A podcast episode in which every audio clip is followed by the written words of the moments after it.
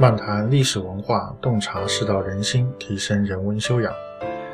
各位朋友，大家好，我是北川，这里是文质彬彬。本期的背景音乐是琵琶曲《草原小姐妹》，其表现了蒙族孩子龙梅和玉荣在暴风雪中保护羊群的动人故事。乐曲的主题清新活泼，充满活力，并具有浓郁的内蒙民间音乐色彩。好，下面我们就开始今天的节目。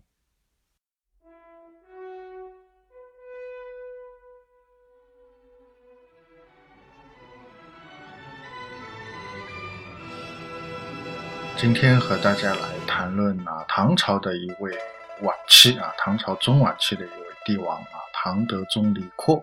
大家来聊一聊他的一段轶事啊，比较有意思。那么他在位时间啊，算是唐朝的诸帝当中时间比较长的一位啊。他在位呢有二十六年啊，有二十六年，应该是仅次于唐玄宗和唐高宗啊。这个在位的时间比唐太宗还要长。那么他在位二十六年呢，那当然就会任用过很多的宰相，而且唐朝的宰相制度呢，跟啊前朝不一样啊，他不是说一个人、两个人。啊，他是一个班底啊，宰相的一个团队啊，那么很多人其实都是可以在啊同一时期里面啊进入这个宰相的这个团队当中。因为唐德宗在位二十六年，当然也任用过很多的宰相。有一次啊，他跟手下一位非常重要的一位大臣叫李泌，这个人呢也是啊四朝元老啊，也是从安史之乱以来一直到这个唐德宗时期的一位非常重要的一位重臣啊，那么也是一位比较有传奇色彩的。人物那，啊，几乎是一半是隐士啊，一半呢又是在朝中做官啊，这个然后呢，这个最后呢也是被唐德宗任命为这个宰相，而且唐德宗呢这个非常的欣赏他啊，非常的这个认可他。那么有一次呢，这个李泌啊他就上书啊，跟这个唐德宗说啊，说这个年纪实在大了，可以说这个工作啊就不太好做，那恐怕呢这个有的时候精力不济啊，身体不好啊，把这个工作搞砸啊，那这个责任就。担大了，那这个我也负不起这种责任啊！这个天下那么大，那么他说这个皇帝能不能让我回家啊，让我告老还乡？然后呢，这个唐德宗呢就是说啊，不行啊，这个我还要倚重你啊，因为你实在是太有才干了，那个能力太强了，那你走了的话，这个天下不行。那么李泌说，我回家不行，那我能不能这样？能不能你再多安排一位宰相啊？不要让我一个人干啊！因为虽然说这个唐朝的宰相制度它是一个班底，它是一个团体，但有的时候啊。可能在有些情况下也只有一个人，那么这个时候李泌就是一个人。那么李泌觉得我这个工作量实在太大，身体又不好，年纪又大，六十多岁了，快七十了啊。那么这个你不让我回家吧，那能不能再给我安排一个同事啊？安排一个同事。那么就由这个话，君臣二人啊就开始聊开了，那，就开始聊到之前的啊唐德宗曾经任用过的一些宰相。啊，因为唐德宗跟李泌说，他说我也想跟你多安排一些副手啊，啊，多安排几个同事啊，分担一下你的工作啊，啊，我也知道你很辛苦。啊，但是呢，他说我这个没有合适的人啊，啊，因为这个宰相人选很重要嘛，啊，我没有合适的人选，我不能随便搞一个人来给你做副手，让他进这个宰相班底嘛，所以由这个事情，君臣二人就开始聊开去啊，就聊到这个之前任用的这些宰相，那么其中呢，这个有三个人。唐德宗逐一做了这个评论啊，所以这段文字我觉得比较有意思啊，嗯，所以拿出来跟大家做分享。那么这段文字呢是在这个《资治通鉴》当中啊记载的。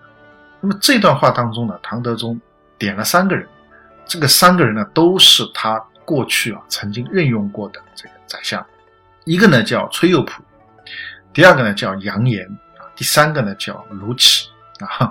那么这三个人其实都是啊唐德宗这个曾经的宰相。那么唐德宗呢就评论，他说这个崔佑普这个人啊，这个啊有才干，但是呢他性格比较偏于急躁，就不太沉稳。他虽然有才干，但是呢有点毛糙。正难之则应对失策，就是有的时候我考考他啊，或者说我拿一些问题我啊比较难的问题啊，我来这个问他啊，或者说我来这个责备他，有些工作上没做好的那事情，指明我要问他，说你这个事情怎么回事啊等等啊，类似这种的，这个叫难之。那么崔佑普就会怎么样呢？应对失次啊，他的回答就会失去次序，啊，他的回答就会混乱，他的回答就会啊，这个不是那么的从容，因为他性格偏躁，啊，他这个本身就不沉稳，所以在这个被老板责问之下，或者说问责之下、问难之下，他就急了，啊，或者说他这个思路就开始有点有点乱了，啊，这个不沉稳的这种缺点就呈现出来了。但是后面那句话很有意思，他说：“正常知其短而护之。”但，我知道崔佑普有这个毛病，所以呢，啊，我经常还保护他。所谓的保护他，就是不让他这个缺点发作啊，或者说不让别人能够有机会抓住他的这个急躁的把柄。我还经常保护他啊，我我知道崔佑普有才干，但是呢，他有点急躁啊，这个不太沉稳，所以我还经常保护他的这个缺点。那么第二个宰相叫杨炎啊，杨炎他说论事亦有可采，就跟我讲话啊，谈论国家大事啊，分析工作啊，谈论工作，哎，也是有才干，那有很多可取之处。但是呢，杨炎这个人呢，啊，缺点也很明显，什么明显呢？气色粗傲，就很高傲，然后呢，这个人呢又比较粗暴一点。啊，这个又很傲慢，那然后呢，相对来讲又不是那么的文雅，是这样的一个人。那么难之则勃然怒，无负君臣之礼。啊，如果有的时候我问责他，啊，或者说我拿一个工作上的难题，我来考考他，我来看看他有什么办法，这个扬言则会怎么样？勃然大怒，生气了，而且这个生气不是一般性的生闷气，当场就翻脸了啊，表现在这个脸上了啊，无负君臣之礼，连君臣之礼都不顾了。那么火上来了，他就会这样，那就要发出来啊。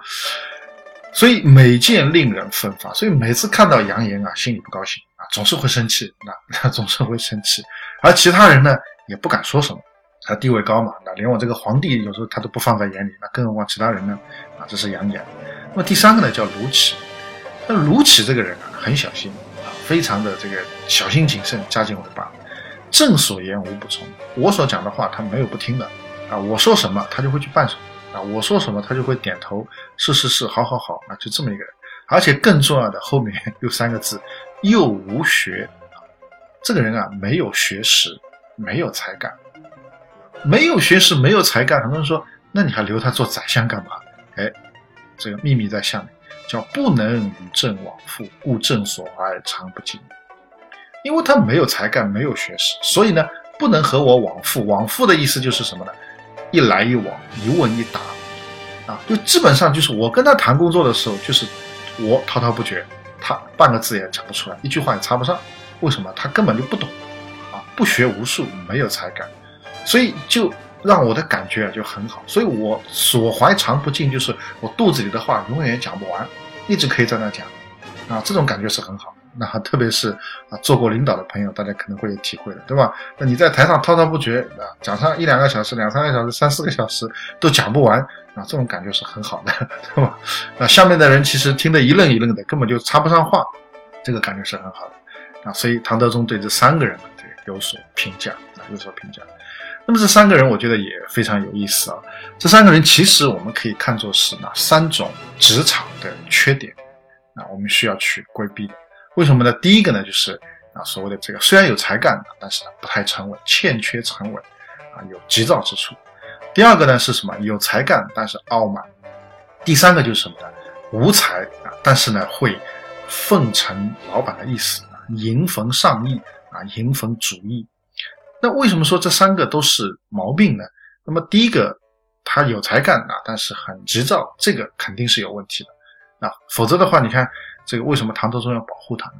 唐德宗说：“我这个责问 责问他两下，他马上就混乱了，马上应对就失次了。那这个当然不是一个啊真正的一种大才的一种表现啊，所以这是算是一个短处啊。那么第二个就是杨炎，那虽然有才干，但是呢高傲，甚至的顶撞领导。所以在这三个人当中啊，这个杨炎的下场是最不好的。啊，崔佑普是在家中啊寿终正寝啊去世，而且去世以后呢。啊这个唐德宗还是给了他很多的礼遇啊，很高的一种礼遇，有一种保护啊。那么杨炎其实是被卢杞害死的啊，杨炎是被这个卢杞啊，这个可以说进谗言啊，最后呢这个死于非命。那么卢杞是什么呢？卢杞是最后是被很多大臣弹劾，然后他被流放。那么流放了一阵以后呢，啊有一个机会啊，好像要这个重新启用他啊，唐德宗有意要重新启用他，但是呢啊朝中的大臣都极力反对。最后呢，还是没有启用啊，他只在地方上做一个地方官啊。最后卢杞是郁郁而终啊，郁郁而终。所以这三个人当中啊，杨炎的下场最不好。那么为什么最不好呢？其实跟他的缺点最明显也有关系啊。你虽然有才干，但是呢，高傲粗鄙，最要命的是你顶撞领导，让领导看见你，每次看见你就心里很生气啊，这个就下场很不好啊，就很麻烦。那么卢杞，唐德宗不是很喜欢他吗？为什么也说这是一个毛病呢？啊，就是因为他不学无术，啊，你没有才干却身居高位，而且还得到领导的宠幸，你难道不会招来同事们的记恨，对不对？很明显，唐德宗是很喜欢卢杞的，因为觉得卢杞这个人，我讲什么他都听，而且他没什么学问。那我跟他谈工作的时候，显得我很有学问，啊，我能够滔滔不绝讲很久，啊，他不行。所以唐德宗其实是个人感情来讲是挺喜欢卢杞的，啊，就在他跟李泌讲这段话的话当中，他也曾经谈到过，他说卢杞这个人，我觉得是挺好的。你们都说他奸猾啊，但我没这个感觉啊。他曾经也这么讲过。但是呢，这个对卢杞本人来讲啊，这确实是一个缺点。为什么？因为他没有才干，这个却得到老板的很大的宠幸，就会招来别人的记恨。而且卢杞本人也有一些毛病，就是他喜欢排除异己啊，他喜欢所谓叫啊一个人独享老板的恩宠。当时他这个排除很多的有才干的大臣，堵塞他们的上进通道，就是担心他们也能够做宰相啊，进入这个宰相的团队。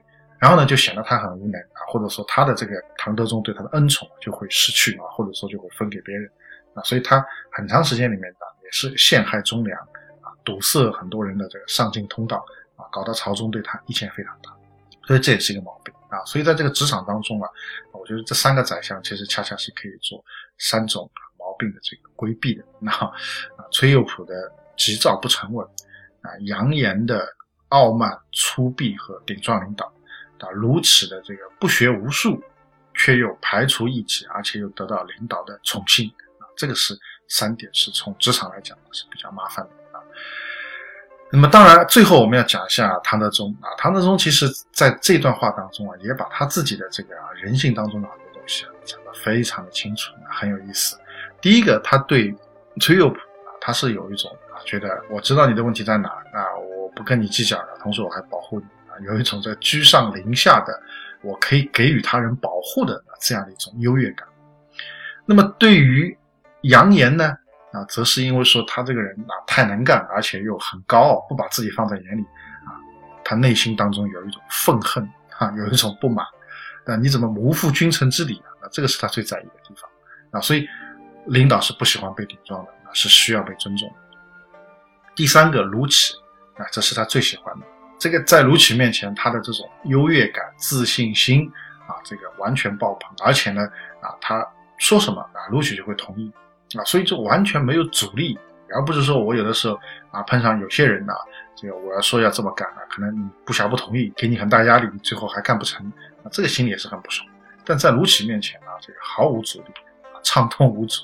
这也是唐德宗感觉很好的地方啊，所以其实，在这段话当中，我们也可以看到，作为一个老板，作为一个领导啊，他的一些微妙的心态比较有意思啊，这个也是我们在职场当中可以去参考、可以去借鉴的。好，今天就跟大家谈到这里，关于唐德宗啊，评论他的三位宰相。好，今天的节目就到这边，更多的信息欢迎大家关注我的微信公众号“北川黯然日章”。在微信公众号首页搜索“北川”即可关注，谢谢。